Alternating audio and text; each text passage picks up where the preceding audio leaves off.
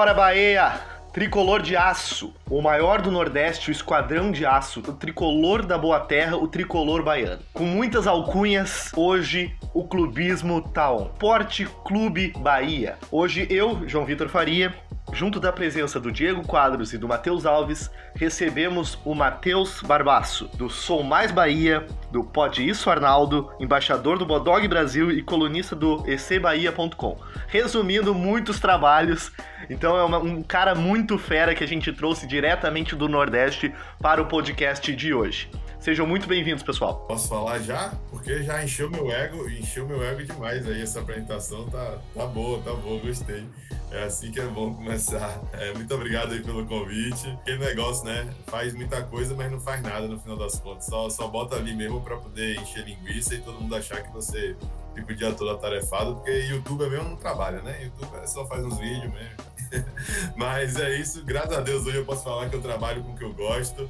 É, e por conta disso, que eu imagino, deduzo que está sendo feito com, com competência, é, vem os reconhecimentos, vem os convites como esse. Eu fico muito feliz e lisonjeado de estar aqui. Valeu. Então, galera, bora Bahia, minha porra. Sigam meus bons. Clubismo tá on hoje. Recebemos aí o parceiraço aí, o Matheus Barbaço aí. Espero que os nossos ouvintes aí gostem. Aquele bem especial aí, bem clubista aí, contando a história desse clube que é um dos maiores do Brasil. Então, vamos para cima. Fala galera, sejam todos bem-vindos a mais um episódio. Hoje a gente já, como vocês sabem, no nosso clubismo tal, a gente já passou por São Paulo, passou por Curitiba e agora vamos pro Nordeste, vamos para Bahia, vamos para Salvador. Vamos lá falar do Esporte Clube Bahia. Hoje é dia do maior do Nordeste. Inclusive, uma curiosidade, né, do Clubismo Taon. Os três episódios foram com três participantes do Pode Isso Arnaldo. O Erlan, a Thaís e agora o Matheus. Então, estamos dominando esse, o podcast que a gente acompanha. Eu sou muito fã, sou muito ouvinte, eu acompanho muito o trabalho deles.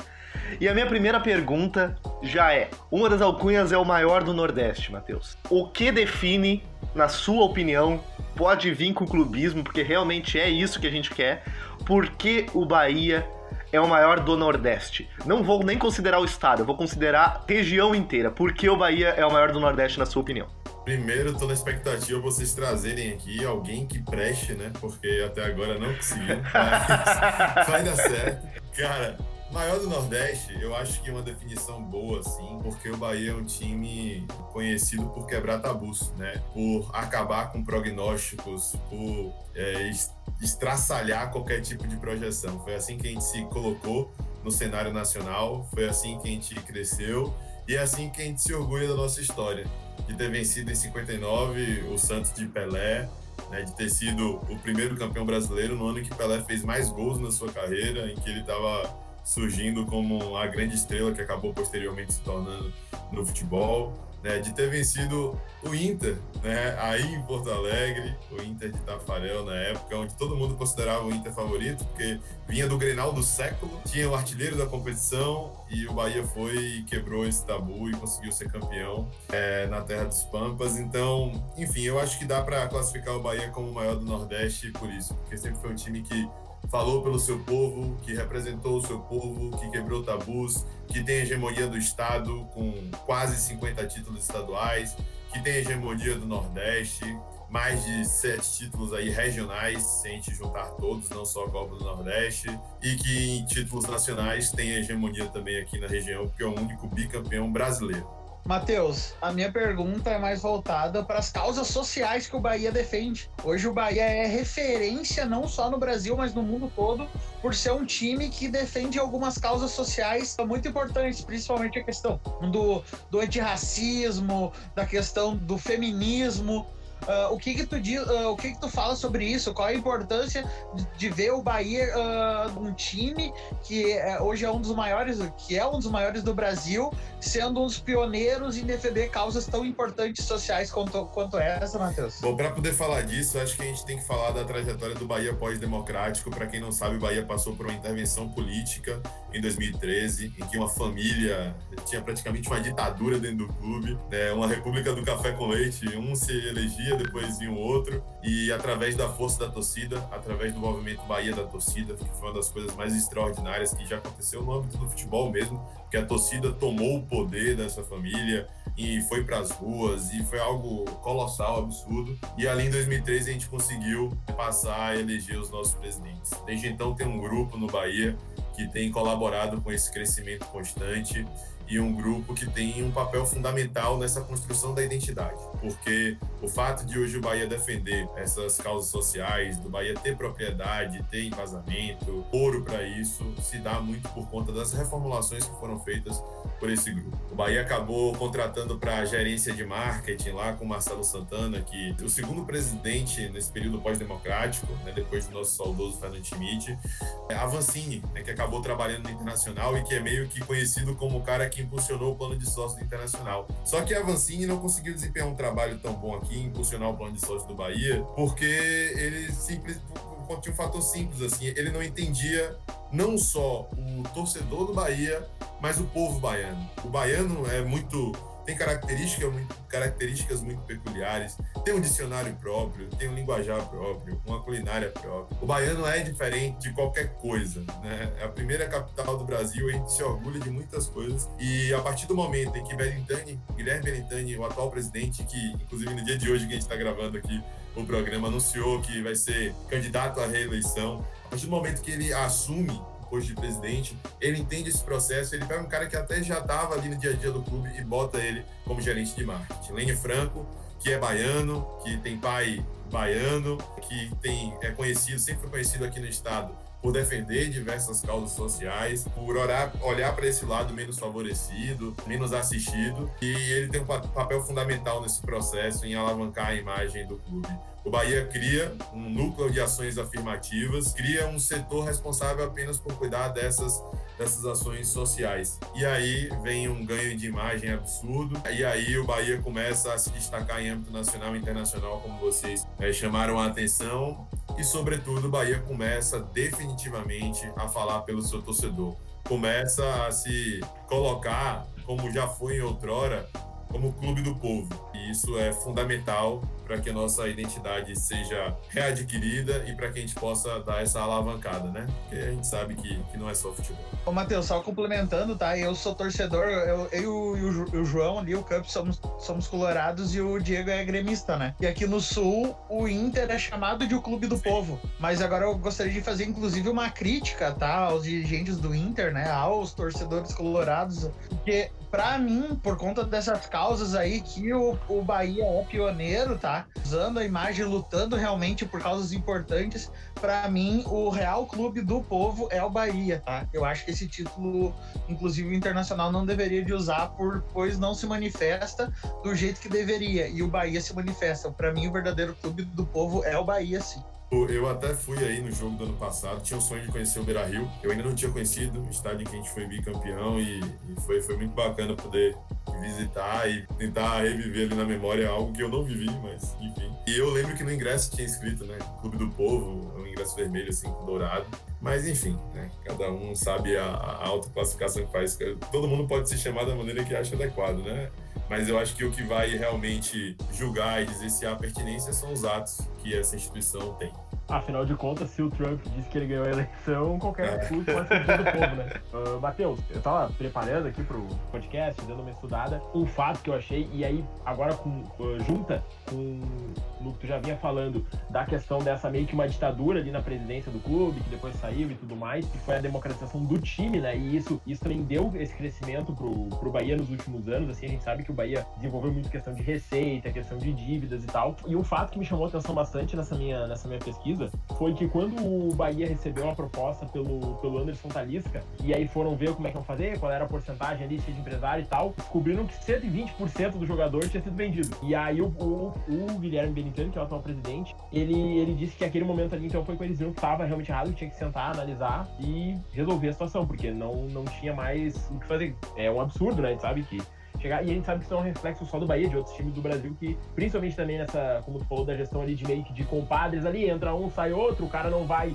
falar mal do, que estava antes, que era o que fez a bobagem, vai fazer bobagem também, assim vai. Como é que tem sido esse processo nessa questão financeira do Bahia nesses últimos anos, nessa retomada? Porque a gente sabe que o Bahia vem fazendo uma gestão exemplar e tá muito à frente de diversos clubes tradicionais do futebol brasileiro que a gente sabe que ficaram muito para trás, né? O Bahia vem nos últimos, nos últimos anos tendo uma gestão muito boa e vem passando na frente de diversos times ali, inclusive times de, de grandes centros ali, como São Paulo, Rio de Janeiro, que a gente sabe que sempre acabam tendo uma atenção da mídia maior. Como é que tu vê essa questão do Bahia, esse desenvolvimento financeiro, essa melhora operacional e de gestão do Bahia? Cara, dá para dizer assim que nesse período ditatorial quase que a gente viveu, o Bahia foi praticamente dilacerado, né? É, para quem não sabe, e é sempre bom informar, e eu não tenho nenhuma vergonha de dizer isso, a gente chegou aí para a Série C, continuou mais um ano na Série C, 2006, 2007, e falava-se muito na época em falência mesmo, em decretar falência e ver no que ia dar, porque o Bahia não tinha condições às vezes de pagar uma viagem para os jogadores, os caras tinham que ir de barco para determinados lugares, era um negócio assim bizarro, era, era muito bizarro e, e, eu ouvi relatos de quem viveu de perto aquela época de que realmente o clube quase chegou ao fim. Teve briga no, no centro de treinamento, invasão da torcida e isso tudo no período em que eu tava, eu já tinha ciência de que eu torcia pro Bahia, eu já frequentava estádio, mas era aquele período de, de escola e que você estava vivendo uma realidade bizarra e você intensificava essa, esses períodos, esses momentos ruins com o dia a dia. Então, foi um período muito difícil. A, a minha geração, assim, é muito sofrida pelo que viu do Bahia, né? A gente viu pela primeira vez, assim, em toda a trajetória do Bahia de 31 até o momento, o nosso rival tem uma hegemonia no estado, também passando por maus bocados, mas pelo menos aqui na região eles conseguiram ganhar os títulos baianos e tal, e a gente passando um perrengue colossal. E aí, em 2013, quando há essa intervenção, as taças, tanto a de 59 quanto a taça das bolinhas de 88, são encontradas no lixo, né? O, o local do Bahia em que tinham as taças também de campeão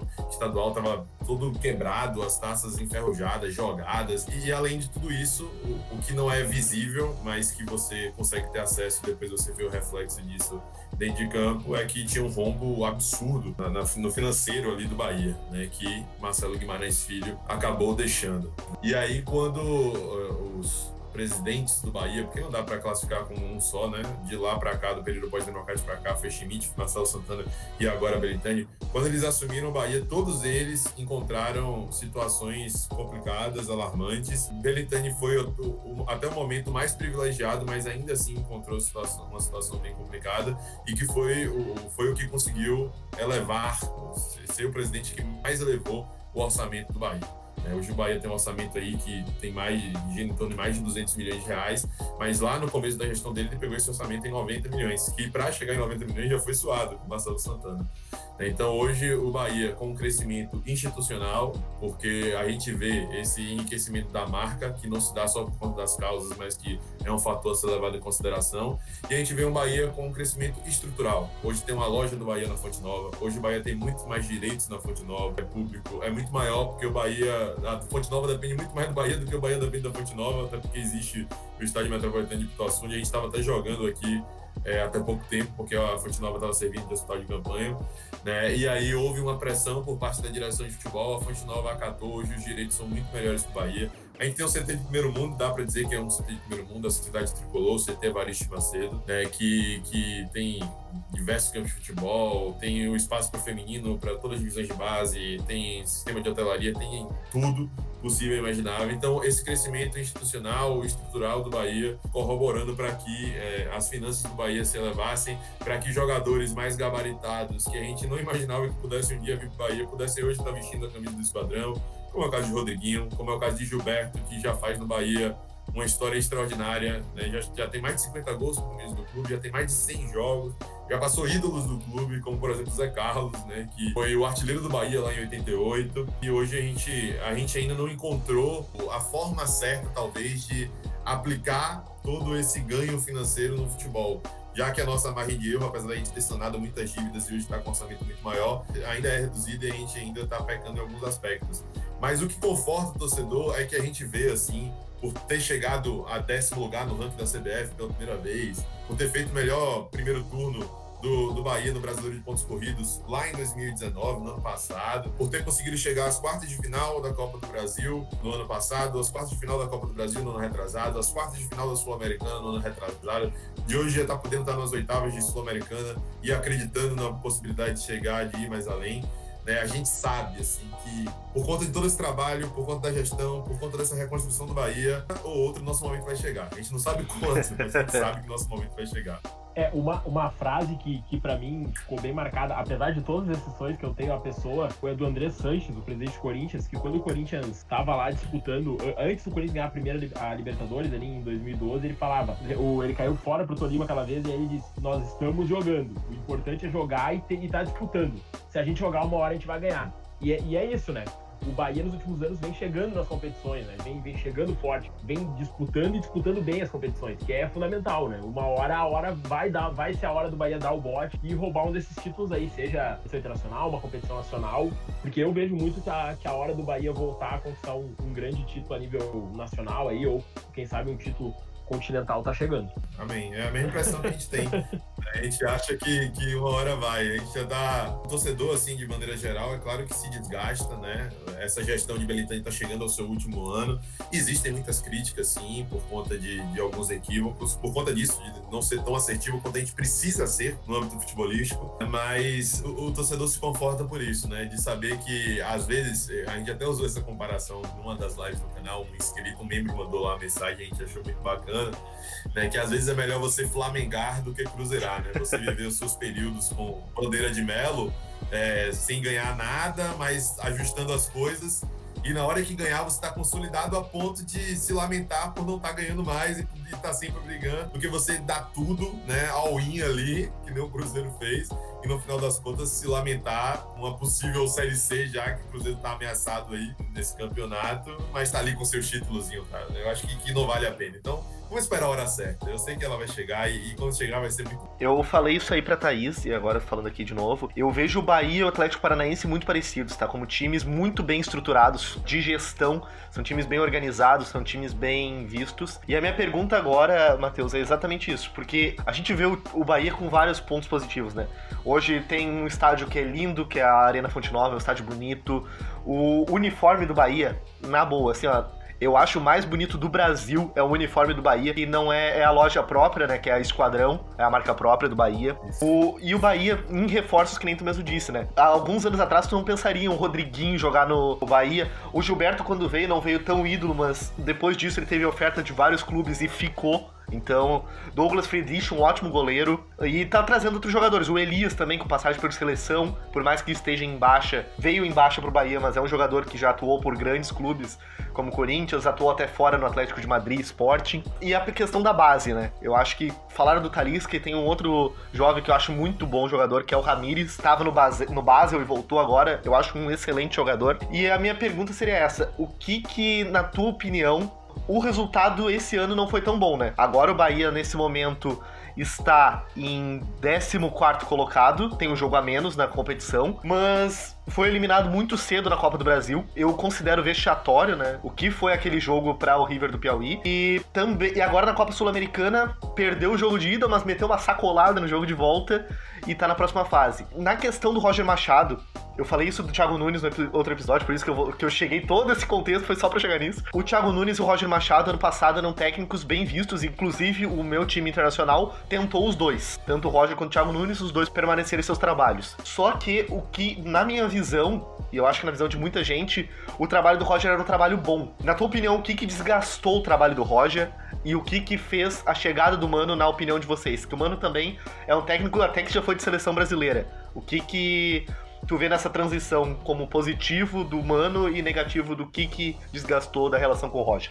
Velho, Roger é um cara competente, é um cara assim que eu admiro a história, gosto da pessoa e eu acho que como profissional, se ele rever alguns conceitos, ele tem tudo para progredir bastante ainda. Mas é um cara que tem muitos motivos que acabaram saturando o trabalho dele no Bahia. Primeiro, algumas metodologias, algumas filosofias que ele defendia. Uma tal de hierarquia que ele falou uma vez na coletiva e ficou muito guardado assim na mente do torcedor, que ele julgava ter no grupo. Ele não, não se baseava em meritocracia, ele botava às vezes o cara que estava melhor referendado, o cara que tinha um currículo melhor, que chegou ali porque foi feito um investimento maior em cima dele, e outros jogadores que estavam tendo um rendimento mais satisfatório não conseguiam ter tantas oportunidades. E hoje a gente já vê isso de forma totalmente oposta, né? Porque fez sim que era do time de transição do Campeonato Baiano, reserva do time de transição do Campeonato Baiano, teve uma oportunidade, abraçou, foi tendo sequência, e hoje é titular, né? Hoje o Bahia já pensa em adquiri-lo em definitivo aí, junto ao Corinthians. A opção de compra acho que é de 2 milhões de reais por 40%, é um valor acessível que o Bahia deve exercer. Né? E existem diversos outros fatores. Teve essa questão da hierarquia, teve a questão da previsibilidade. O Bahia do primeiro turno do ano passado se destacou, e eu não vejo isso como vergonha nenhuma, tá? Porque eu acho que é uma estratégia de jogo. E tiveram times que foram campeões, assim, de competições dificílimas, mas o Bahia era declaradamente, no primeiro turno do ano passado, um time reativo, um time que jogava em contra-ataque, que tinha uma defesa bem postada e conseguia sair em velocidade, que tinha uma transição rápida, com Elber de um lado, Arthur Vitor do outro, com Gilberto, que é um centroavante de muita mobilidade, né, com três volantes de mais contenção, só que um que chegava para poder definir, que era Douglas Augusto, com Gregory segurando a onda ali, sendo cabeça de área, sendo o maior desarmador. Na verdade, ele foi o maior de 2018, 2019 ele foi o segundo, só ficou atrás de Marcos Rocha. Então, a gente via um time assim muito bem postado que tinha uma estratégia clara. Isso foi extraordinário. O Bahia acabou o primeiro turno de 2019 em sexto lugar o Bahia deu 3 a 0 no Flamengo, assim, que foi uma humilhação declarada ao campeão brasileiro, que na época não estava ainda jogando como um campeão brasileiro que viria a ser, mas foi um 3 a 0 que podia ser facilmente um 4, 5 a 0 assim, o Bahia dominou completamente o jogo. E outras partidas o Bahia foi, foi totalmente predominante, assim, perante os adversários. Chega no segundo turno, os times falam, pô, o Bahia só joga dessa forma, então vamos dar a bola pro Bahia, né? Se eles só conseguem sair em velocidade e propondo, eles vão ter dificuldade e não deu outra. O segundo turno do Bahia foi bizarro, foi um segundo turno de rebaixado, assim. E, e Roger não, não mudava, não deixava de mudar só o, a característica do time, né, a proposta dele para determinados jogos. Então não mudava o esquema, não mudava os jogadores, continuava pegado, achando que uma hora ou outra o que ele tinha conseguido fazer lá no primeiro turno ele ia conseguir aplicar novamente. Isso gerou um desgaste absurdo. E a gente começa a temporada 2020 com o Roger já desgastado. Para poder intensificar esse desgaste, eliminação na Copa do Brasil, bizarra, ridícula, tomando um gol do River no final. E no final de semana seguinte, perde um Bavi, depois de 12 jogos de invencibilidade perante o adversário. Gente já tinha quatro anos seguidos sem perder pro Vitória da Bahia. E a gente vai e perde esse, esse Bavi, assim, um atrás do outro. Aí Douglas começa a ser contestado porque vacilou dos gols, tanto no Bavi quanto na eliminação pro River do Piauí. Roger continua insistindo, continua teimoso. E o presidente Guilherme Belitani seguiu com as suas convicções, né? Demorou muito para derrubar Endas, para demitir Endas, só, só derrubou em 2019, quando realmente não tinha mais como sustentar a permanência. E com o Roger aconteceu da mesma forma, né? Postergou essa, essa demissão. A gente acreditou até que ele, nessa volta do futebol, pós-paralisação aí, ele poderia rever alguns conceitos. Não mudou a forma do Bahia jogar, mas o Bahia ao menos estava mais intenso. Começa o brasileiro, a gente bem desgastado por ter perdido a Copa do Nordeste, apesar de ter vencido o Baiano, que foi meio que um, um título de consolação, né? Tricampeonato Baiano, depois de 30 anos aí que o Bahia conquistou três títulos baianos seguidos, mas ficou com, essa, com esse sentimento de título de consolação. Ele já começa o brasileiro mudando, né? No jogo contra o Curitiba bota um 4-4-2 ali, tenta alguma coisa diferente e depois retoma até que chega uma hora que fica insustentável, né? A torcida já não aguentava mais, tanto o Roger quanto o diretor de futebol que permanece, mas deve sair em dezembro, Diego Serri, que chegou a recusar a proposta do Palmeiras, do Santos para continuar no Bahia, mas tem um trabalho extremamente contestado e eu acho que essa demora, essa letargia para poder tomar uma decisão, né, decisões difíceis em momentos difíceis, às vezes são importantes para gestores que se preocupam tanto, são tão responsáveis com a gestão propriamente dita do futebol. Às vezes ele não tem esse quê de cartolagem que às vezes faz necessário, né? De saber a hora de ser enérgico, alguma coisa que, que naquele momento precisa ser mudada, senão vai desandar tudo ao longo do processo. E aí Roger foi ficando, isso foi bem prejudicial pra gente. A chegada de Mano Menezes eu acho que é justamente para preencher uma lacuna e, e para ser também, de certa forma, um escudo, né? Porque Mano começa a participar até das contratações, ele traz Elias, ele traz Anderson Martins, ele trabalha junto, junto ali com o departamento de análise de desempenho, agora traz Pablo Ramírez, está Atlético Nacional de Medellín. E é um cara que é bem atuante, que bota a cara a tapa, que chama a responsabilidade, que muda, não tem medo, que muda o esquema, que muda os jogadores e que tem experiência suficiente para poder fazer essa blindagem ao elenco, essa blindagem até a diretoria, tendo responsabilidade como se fosse um manager, né? não só de treinar, como também de poder ser bem atuante ali nas contratações. E apesar de alguns percalços, de algumas dificuldades ao longo desse processo, ele está procurando ajustar o time, é, ele está procurando é, evoluir, mesmo que seja gradativamente, o nosso nível de atuação. E a gente vem de dois triunfos, que foi importantíssimo para a retomada da confiança, dois jogos sem tomar gol, isso daí era inusitado praticamente para o Bahia, que tem uma defesa extremamente frágil, e é importante para a gente poder reerguer no campeonato. Agora a gente vai ter o um jogo contra o Fortaleza, que é o jogo a menos que a gente tem, e o campeonato tá tão maluco que gente tá em 14, se a gente ganhar esse jogo a menos, a gente vai para novo, né? Então. Vamos ver o que é que daí, pra, se nesse campeonato a gente ainda respira e tenta alguma coisa diferente. Matheus, a pergunta que eu tenho para ti talvez é uma das maiores polêmicas do futebol brasileiro, tá? Inclusive algumas declarações, principalmente de técnicos estrangeiros, jogadores que tiveram passagem pela Europa, de que o calendário do futebol brasileiro hoje é desumano, né? Uh, eu queria a tua opinião porque além do campeonato estadual, que, que nem nós aqui do Sul, os nossos times aqui do Sul disputam, além de, do calendário normal, vocês ainda têm a Copa do Nordeste aí, né? São mais jogos ainda. Eu queria a tua opinião sobre a importância da Copa, da Copa do Nordeste para os times nordestinos. Se tu é a favor do calendário do jeito que tá, ou, o como que tu acha que seria o, o, o que tu acha que seria o ideal pro nosso calendário do futebol brasileiro, né? Tô falando como torcedor do Bahia, né?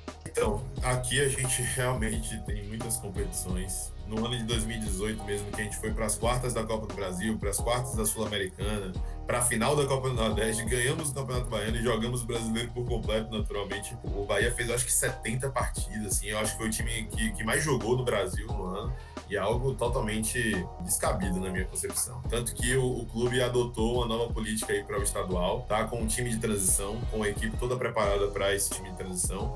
Dado Cavalcante é o treinador desse time de transição e é o time que jogou quase todo o Campeonato Baiano, né? Como teve a paralisação do futebol, na retomada o Bahia já tinha vendido, já tinha se livrado de alguns jogadores desse time. Manter um time nesse período de paralisação já foi complicado, manter dois times era mais difícil ainda. E a, a direção de futebol acabou abdicando de algumas coisas. Mas esse time jogou o Campeonato Baiano e jogou muito bem. Jogadores foram contratados para esse time a, a, dedo, mas aqueles jogadores que talvez não tenham sido tão aproveitados em algumas equipes ou que são promessas que não vingaram ainda e que podem ter a, a possibilidade de vingar. O próprio Ramon, né, que, que passou aí pelas divisões de base do Internacional e que foi emprestado para Vila Nova, veio para o time de transição e foi um destaque do Bahia no Campeonato Baiano, talvez o principal, e hoje tem sido utilizado. Saldanha também foi utilizado no Campeonato Baiano.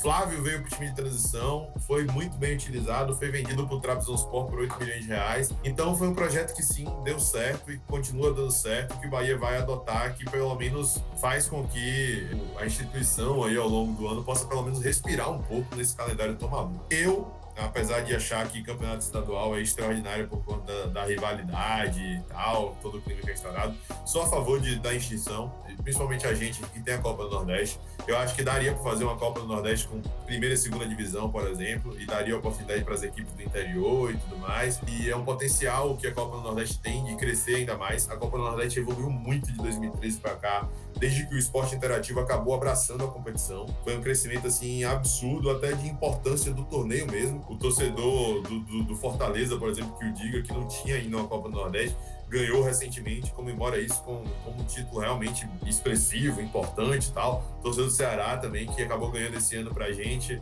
né, fala pro torcedor do Fortaleza que a Copa do Nordeste, por exemplo, é mais importante do que a Série B que o torcedor do Fortaleza conquistou e considera um título nacional, apesar de ser da Série B. E, enfim, a Copa do Nordeste acabou crescendo muito, e inclusive em termos financeiros, né? Eu acho que o campeão da Copa do Nordeste, esse ano não, mas no ano anterior, é, tinha, ganhava um valor de 5 milhões de reais, né? Que para um, uma competição regional é um valor bem expressivo.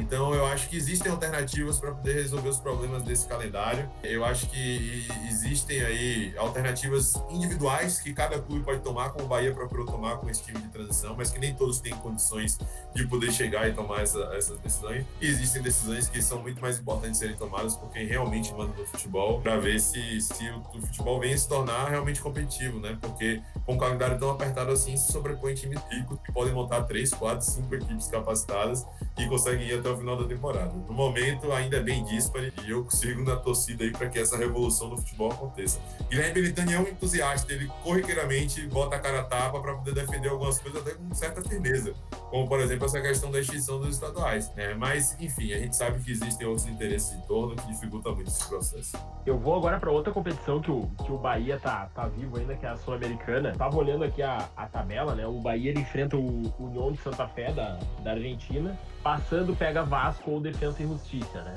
E a gente sabe que a Copa, que a Copa Sul-Americana, ela, ela é uma competição que apesar de ter aquela, aquela aura, um pouco de Libertadores, ela é uma competição que tem menos aquela, aquela coisa aguerrida da Libertadores, a gente sabe que. Mas é uma competição que ela dá acesso a muitos times, assim, de, de outros países, e times que daqui a pouco não estão tão bem nas competições nacionais. O caso do Bahia que a gente comentou, que o Bahia, se ganhar ganhando o seu atrasado, vai para vai pra nono, já fica bem mais. se livra ali daquele fantasma de um de um possível rebaixamento, que eu acho impensável, até pelo time do, do Bahia, e essa situação do Bahia ficando mais tranquila no brasileiro. Tu acha que pode ajudar no Bahia focar um pouco mais na Sul-Americana? Porque eu consigo, olhando os times aqui que eu, eu tô olhando da, na tabela sul-americana, eu consigo visualizar o Bahia chegando, por exemplo, numa, numa semifinal, numa final, e aí é aquilo que a gente comentou antes, chegando numa semifinal, chegando numa final, tá sempre aberta a possibilidade de buscar um título, né? É, cara, a, a Sul-Americana é um, é um sonho, assim, do torcedor, não por ser a Sul-Americana, um torneio extraordinário e tal, ou necessariamente por ser palpável, isso é um aspecto, mas é um sonho do torcedor, sobretudo porque em 2018 a gente chegou muito perto.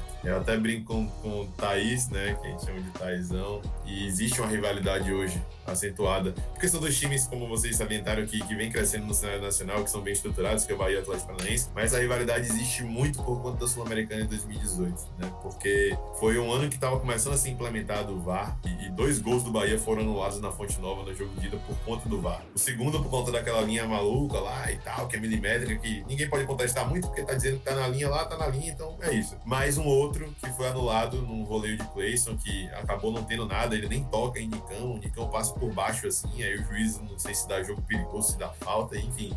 E aí ele acaba anulando o gol. E a gente, no jogo de volta, consegue vencer do Atlético Paranaense na Arena da Baixada. A gente tomou 1x0 no jogo de ida, consegue vencer na Arena da Baixada. Eu acho que o Atlético Paranaense tinha um ano sem perder na Arena da Baixada, assim. E a gente leva pros pênaltis. E nesse jogo também tem um gol anulado do Bahia. De um lance que não foi nada, assim, uma dividida de Zé Rafael, que ele nem toca no cara, ele só divide a bola, só pra Brumado. Brumado faz o gol. Aí é marcada a falta. Então, por conta disso tudo, com esses possíveis erros cabe a cada um julgar se foi erro ou não. O torcedor vê que o Bahia ainda conseguiu chegar nos pênaltis e acabou sendo eliminado nos pênaltis. Isso deixa no torcedor uma grande, um grande remorso, porque na semifinal pegou um, o Atlético Paranaense pegou um Fluminense que passou com muita facilidade. E na final já teve um pouco mais de dificuldade com o Júnior Barranquilla ali, mas chegou na final, é final, né, irmão? Não tem ponto de correr, pode estar ali o Real Madrid, o time vai se matar para poder ser campeão. Então, o torcedor do Bahia lembra com muita dor, assim, em 2018, e desde então cultiva esse sentimento, sabe, de, ah, vamos buscar a Sul-Americana. A Sul-Americana a gente tem que ganhar para não ficar se lamentando mais, chorando pelo leite derramado lá de 2018. E aí, esse ano aparece essa Sul-Americana com um chaveamento sabe? Que você olha e fala, dá para sonhar, né? Porque o, o bicho papão da chave do Bahia, a, a chave da, do outro lado é complicada, é uma chave da Libertadores, né? Tem o Penharol, tem o Vélez, tem o Lanús que eliminou São Paulo, tem times mais gabaritados, tem o Independente, o Rei de, de Copa.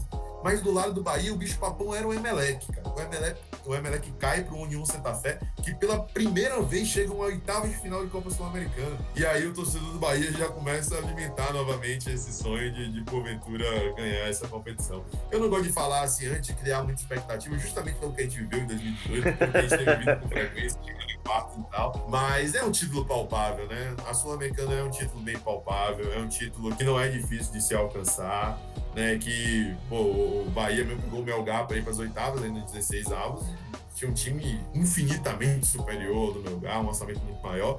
E a mesma coisa acontece agora com o União Santa Fé, que não garante que o Bahia vai eliminar, mas o, o elenco também é muito superior, o orçamento é muito superior. Então dá para acreditar. E, e, o torcedor ainda não quer acreditar por conta de, desse período aí, desse momento que a gente está vivendo no brasileiro. Eu acho que o Bahia ainda não passa esse conforto para o torcedor falar aí, vamos brigar lá na Sula e tal, antes quer respirar um pouco no brasileiro para ver no que vai dar. Mas é, se der tudo certo, a gente vai emplacar uma sequência aí e vai começar a olhar para a Sula já com olhos mais confiantes. Tomara. É, como tu falou aí, essa questão do, da chave, a, na chave ali no, no, lado do Bahia, na chave, eu vejo o Bahia e o Júnior de Barranquilha ali, os dois melhores times daquele lado da chave.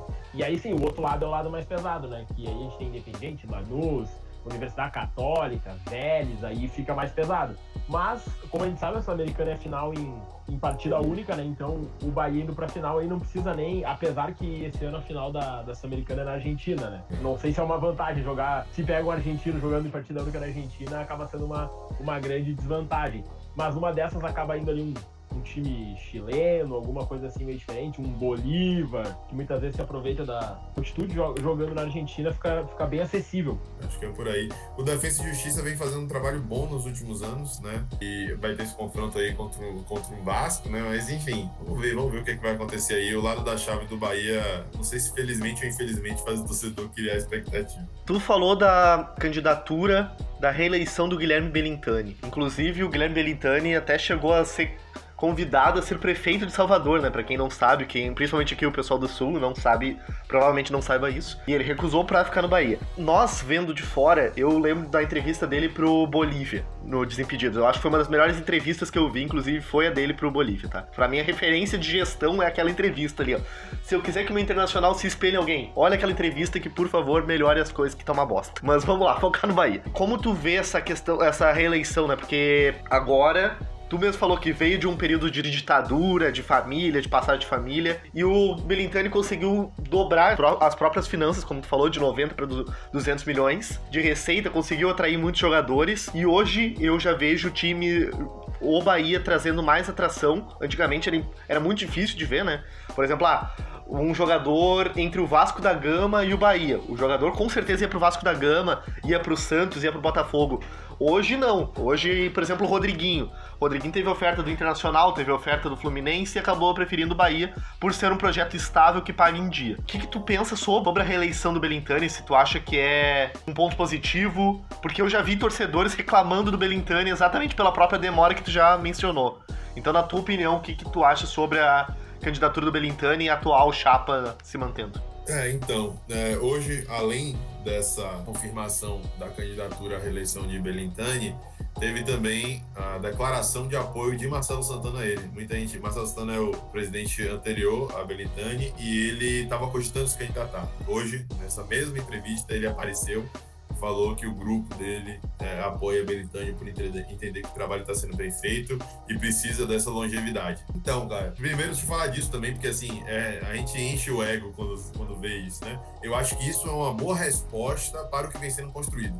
Quando você vê um Danielzinho, que estava no Fluminense, que era um dos principais jogadores do Fluminense em 2019, do time de Fernando Diniz, talvez fosse até o principal jogador, tinha uma característica fundamental ali no meio de campo, e ele opta por sair do Fluminense e Bahia. Ele estava com o contrato chegando ao fim, é de Xerém, né, foi revelado no Fluminense, e o Bahia chega com uma proposta, triplica o salário, fala, bora, ele vai. E Rodriguinho da mesma forma, Rossi tinha proposta de tudo que é time aí do, do brasileiro, da Ceará, Vasco, torcedores do Ceará teve até muita brincadeira, muita zoação, muita piada na época, porque teve um torcedor do Ceará anunciando o Rossi, fazendo vídeo, Rossi é do Ceará, Bahia vai e contrata o cara. É, e, enfim, são exemplos aí que eu acho que dizem muito, né, sobre, sobre essa credibilidade, esse respaldo que foi readquirido do Bahia aí no mercado. É, Guilherme Benitani, como eu já disse, ele, ele fez com que o Bahia crescesse em diversos aspectos. É, faltou muitas coisas aí nesse processo. É, muita gente fala de amiguismo. O diretor de futebol que está no Bahia hoje, Diego Serri, já está quatro anos no clube. Tem um trabalho contestado e, e Benitani continua com ele. Roger também demorou muito tempo para ser demitido. Essa demora, essa teimosia acaba que desgasta, né? Satura uma hora. Mas ele já apareceu hoje com um discurso um pouco diferente,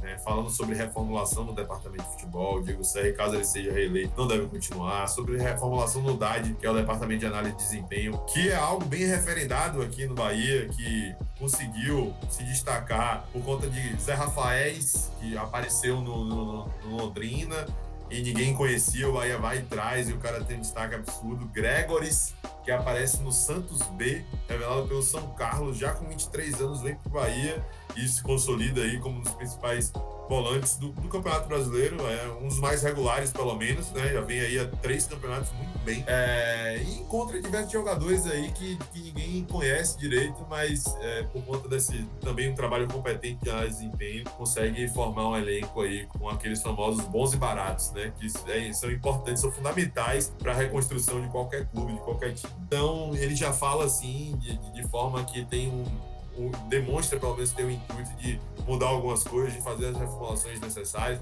se cercar de pessoas competentes no âmbito futebolístico para fazer, fazer com que o Bahia possa finalmente elevar o nível. E o bacana, que esse processo democrático até proporciona, é que o torcedor provavelmente deve reeleger Benitani, apesar das contestações. Eh, o torcedor do Bahia tem um medo absurdo de aparecer um novo mau caráter e jogar por água abaixo tudo que foi construído. Medo absurdo. Eu vi até gente xingando aqui Belitani, falando: Belitani, você é desgraçado porque você fez tanta coisa errada no final do seu triênio e abriu brecha para aparecer um mau caráter. Não pode, tem que ficar aí. E a galera puta com o cara porque ele abriu a brecha e tal. Então, eu acho que ele vai acabar se, se reelegendo, porque ele tem mais pontos positivos do que negativos para botar na balança. É um cara competente, é um cara conhecedor, é torcedor declarado do Bahia. Tem muitos vídeos engraçados, assim, agora nesse período de pandemia, os presidentes, vice-presidentes, às vezes ficam na arquibancada, e aí geralmente o Globo Esporte daqui mostra ele pulando de um lado pro outro, desesperado. O Bahia aí faz, parece que só decide jogo no final, velho. Metade dos pontos praticamente do Bahia é tudo com, com gol no final finalzinho, no último minuto, com a mística,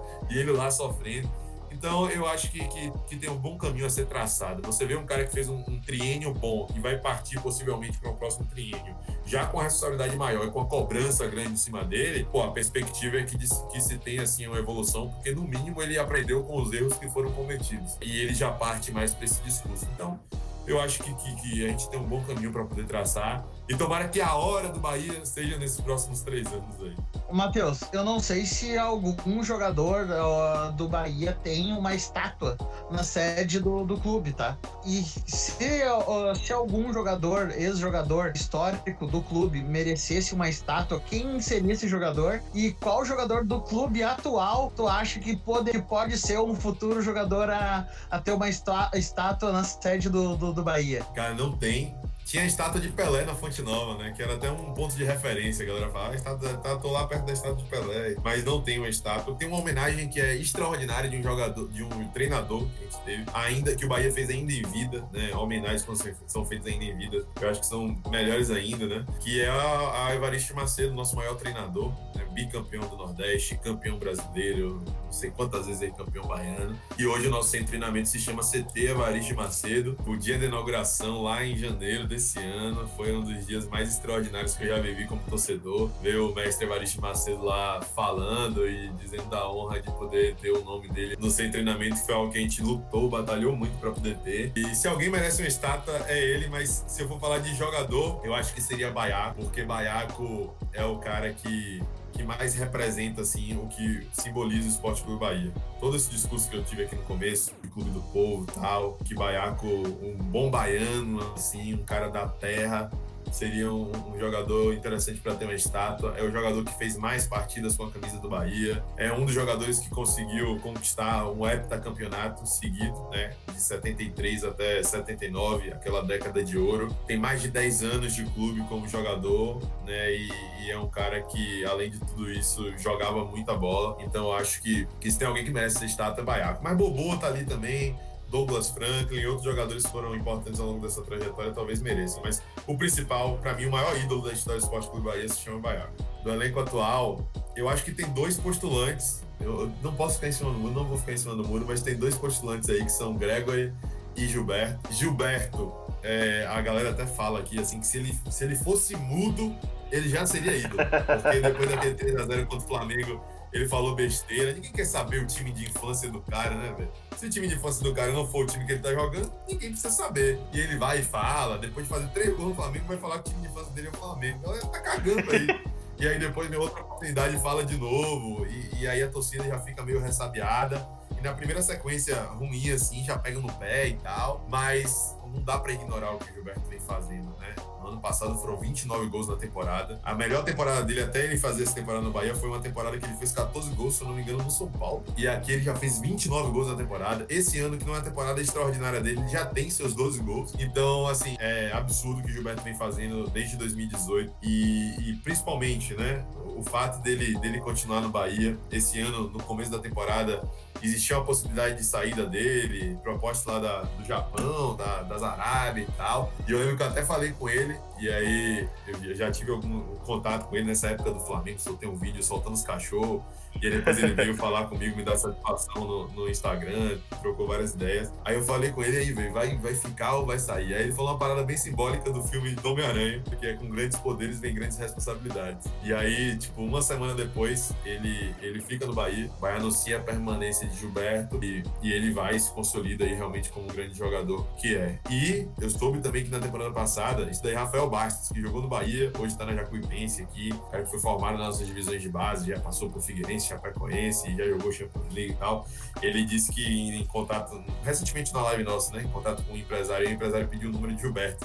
E ele, a torcedor do Bahia, nunca escondeu isso, mesmo jogando em diversos outros lugares. Ele falou, ih, rapaz, o que, é que você quer com o Gilberto? O empresário não tem uma proposta de fora. Aí depois ele soube que Gilberto não quis nem ouvir a proposta. E era a proposta que vinha da Arábia também, no meio da temporada do ano passado.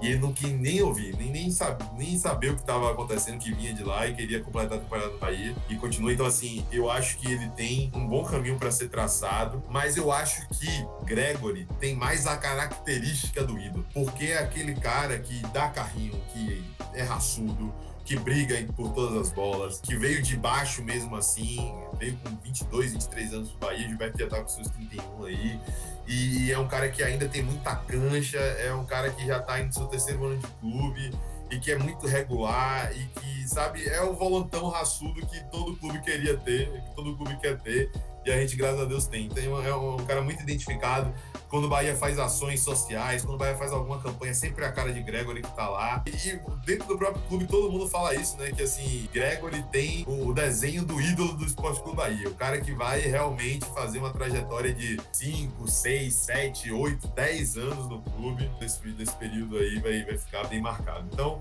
Desse elenco, eu acho que Gregory. Mas além de Gilberto, também tem Lucas Fonseca, que já tem sete anos de clube, mas talvez não mereça tanto, porque já não é tão qualificado assim como os dois outros. Antes do Diego fazer a pergunta, só fazer a associação. Evaristo Macedo, para quem não sabe, pessoal, é um, é um dos maiores atacantes da história da seleção brasileira, o único jogador a fazer uma manita, cinco gols no mesmo jogo, e ele atuou nada mais nada menos porque por Barcelona e Real Madrid nos anos 50 e 60, que ninguém conseguia fazer isso, Evaristo de Macedo fez.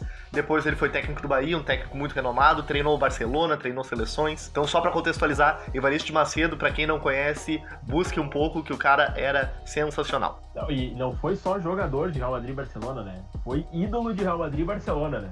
Não é qualquer um, né? Coisa, não, não é, não é qualquer um, né? A gente sabe, por exemplo, que a gente tem o caso do, do Figo, que saiu de um para ir pro outro, mais recentemente aí, pra galera mais nova, talvez não vão saber, e foi considerado uma, uma traição, e o Evaristo Macedo foi totalmente diferente, né? Ele é um ídolo até hoje nos, nos dois times, né? Tanto em Barcelona quanto em, quanto em Real Madrid. E o cara, pra, ser, pra sair de um time e ir pro outro e ter o respeito que ele tem, é porque realmente o cara é muito ídolo, é muito foda, é muito foda de série. O questionamento que eu tenho pro, pro Matheus é um que se fala aí no. Uma comparação que foi feita aí no. Quem é melhor, Barbato? O Nino Paraíba ou o Daniel Alves? Falar que eu tenho um ódio colossal de Daniel Alves, velho. Se você botar o pior lateral do mundo, eu vou falar que é ele, então indo para ele. Daniel Alves é um sacana, velho. É porque assim, ele foi revelado no Bahia. Foi no Bahia que ele começou a trajetória, que ele conquistou os primeiros títulos, tanto baiano de Copa quanto Copa do Nordeste. Depois foi pro Sevilla, fez a carreira dele. E ao longo desse processo, quando ele já tava popstar, né? Aparecendo no Barcelona e tal ele sempre falou que era torcedor do Bahia, revelado no Bahia, sou torcedor do Bahia e tal. Aí tem até um Bavi, que é o da inauguração da Fonte Nova lá em 2013, que ele aparece todo de Bahia e posta foto no Instagram com aqueles filtros bizarros, né, da época do Instagram lá de 2013 e tal. é, ousado, torcedor, caraca, o Daniel Alves é muito Bahia, e ele dava entrevista, vou encerrar a carreira no Bahia, não sei o quê. Passa uns três anos, aí ele vira São Paulo. Ninguém sabia que o cara era São Paulo, tá ligado? Nunca tinha falado pra ninguém. Aí ele, pô, sou torcedor de São Paulo e tal, de time de infância, o Bahia foi o time que me formou, que eu tenho um carinho grande sobre São Paulo. Depois de um tempo ele vai, vem pro São Paulo, e aí depois começa a, rotar aquela soberba dele que a gente tem visto de forma bem escancarada agora, né? Ah, mas eu vou jogar dois, três meses lá no Bahia só pra encerrar a carreira lá e tal. E o torcedor não vai jogar desgraça de dois meses nenhum, irmão. Ou você vem para jogar de verdade ou não vem. E aí depois ele até apareceu na coletiva falando: não, não vou jogar mais em lugar nenhum aqui no Brasil, vou jogar só no São Paulo, não sei o quê. Falei que ia jogar dois meses no Bahia, a torcida me rechaçou e tal, e é isso. Então, Daniel Alves, para mim, se queimou demais. Então, Nino Paraíba, nós gostamos de você. Aí, ó, mais um ponto para Sormani. Ah, exatamente. Mas rapidinho, então, pra, pra encerrar. Se tivesse um jogador que está atuando, que já teve passagem no Bahia, e, tu, que- e se tu pudesse voltar para o clube do Bahia, quem seria esse jogador? E por quê? É, não, aí eu não tenho nem dúvida. É o ídolo da minha geração, talvez, Anderson Talisca, que é um cara que poderia ter uma carreira extraordinária na Europa, optou por ganhar só Buffon, a gente compreende, né? Mas é um jogador que sempre se mostrou diferenciado. Esse sim, extremamente identificado. É, recentemente no, no jogo aberto mesmo fizeram uma pergunta pra ele, que ele tava aqui de férias, né? Porque lá na China, devido à pandemia, os jogadores não estavam podendo entrar. Teve um período que ficou assim, né? Os jogadores aqui no Brasil presos não podiam ir pra lá. E aí perguntaram, e aí, Thalys, chegar a proposta aí que pra você não voltar pra China e ficar em algum time e tal, pra quem pra que time seria? Bahia. Aí ele, Denilson perguntou isso, né? Se chegasse proposta do Flamengo, do Atlético Mineiro de São Paulo, ele, não, iria pro Bahia. Um cara desse daí, aí ele até falou assim, pô, o Bahia foi o cara, foi o time que botou a primeira cesta básica na minha casa. Então, eu não tenho nem o que pensar. Da, da, da qualificação técnica dele, que é indiscutível, a pessoa, assim, pra mim não tem nem o que, o que pensar. Seria Anderson Talisca. Perfeito. Eu acho que foi uma frase boa pra encerrar. Muito obrigado mesmo, Barbaço. Foi muito bom ter alguém do Nordeste. A gente ainda não tinha conseguido um contato tão bom do Nordeste. A Thaís fez o intermédio, agradecer a Thaís de novo. Então, assim, ó, muito obrigado mesmo. Eu achei muito legal porque a gente vê muito consolidado, e principalmente aqui no Sul, a gente tá tentando fazer um trabalho diferente, de sair um pouco desse centro Rio-São Paulo. E é muito que tu faz, que tá trazendo Bahia pro Brasil inteiro e tá trazendo com muito sucesso, de verdade. Eu sou teu fã, acompanho muito teu trabalho. Mesmo não sendo torcedor do Bahia, eu acompanho muito teu trabalho, porque eu gosto muito de ver a expressão e tudo mais, então muito obrigado mesmo. E já falei que tu tem milhões de trabalhos e como faz para as pessoas te encontrarem e as suas considerações finais, depois eu cedo a palavra aos meus colegas de bancada. Ah, muito obrigado, cara. Muito, muito legal ver esse reconhecimento. É isso que, que motiva a gente, né? Produzir conteúdo na internet não é fácil. Para você chegar, se você não tiver, se for apadrinhado, talvez, né? Para você chegar onde você almeja é um perrengue tenebroso, assim. Até de contestação da família, tipo, ah, não vai ganhar dinheiro, não, não vai ganhar nada, vai ficar gravando vídeo todo dia e, aí o retorno e tal. E é três anos nesse perrengue, até que uma hora você engrena e a coisa funciona, os frutos são colhidos, mas o que deixa a gente mais satisfeito feliz é ver esse tipo de feedback, é saber que tem gente que acompanha, é que você tá ali sendo porta-voz da torcida e falando em nome de muitos, saber que você tá propagando o nome do, do clube do seu coração que você amou ou aprendeu a amar aos quatro cantos, a ponto de estar podendo alcançar torcedores de outros clubes. Isso é extremamente satisfatório, eu fico, fico muito feliz de verdade. Então, obrigado aí pelas palavras. Um prazer, uma honra, uma satisfação. Sempre que chamar, estamos por aqui. Para me achar, arroba Matheus Barbaço, não tem o cedilha, né? É Matheus Barbaco, é, e o Matheus é com H. E no, no YouTube estamos lá no Som Mais Bahia. Tá? Chegamos hoje aos 83 mil inscritos, graças a Deus. Vamos ver se até o final do ano chega a 100 mil aí, que é a nossa meta. Bora, Bahia! Bora, Bahia, minha porra. Diego e Matheus? Ah, eu só queria, da minha parte, só agradecer aí o, o Barbaço pela presença, por trazer esse. Porque o cara é o especialista no, no Bahia, né? É um, é- e é um cara que é uma referência, tanto pra mim, quanto pro Matheus, quanto pro, pro campo, quando a gente fala assim de, de conteúdo relacionado a, a futebol na internet. É um cara que se espelha bastante. Então é um, é um prazer pra gente aí ter contado com a presença do Barbaço nesse, nesse podcast aí. E, cara, é o, eu acho que o Bahia, independente do, do cara ser torcedor ou não, obviamente excluindo os torcedores do, do rival, né? É um time que todo mundo, é um time que todo mundo admira, né? Muito também pelo que a gente comentou aqui no podcast da, da questão social do Bahia. Muitas vezes a gente vê o Bahia tomando, tomando frente e a gente fica, tanto eu como gremista, o Matheus e o Campo como, como colorados, a gente fica com um pouco de inveja assim dessa, dessa coisa progressista do Bahia de puxar à frente, de correr atrás, de realmente mostrar que se importa com as causas sociais, assim, que é uma coisa fundamental para a gente se desenvolver não só principalmente como sociedade, né? Então é isso, agradecer o pessoal que nos ouviu até agora, um grande abraço a todos e até a próxima. Eu gostaria de finalizar, então, agradecendo também ao, ao Matheus aí, por ter agre- agregado muito no nosso, nosso conteúdo e nosso podcast. Falar que Vitor Ramos e o Vitória é meu cacete, que só tem um time grande na Bahia. Ah, agradecer quem tá ouvindo o nosso podcast e nos seguindo nas redes sociais. E até a próxima. Valeu. Tamo junto. E é isso. O torcedor do Inter tá ligado que eu dei vitória e tem motivo pra isso. E todos odiamos o Vitória. Tamo junto nessa. Então, pessoal, nos despedimos e aqui manda a letra.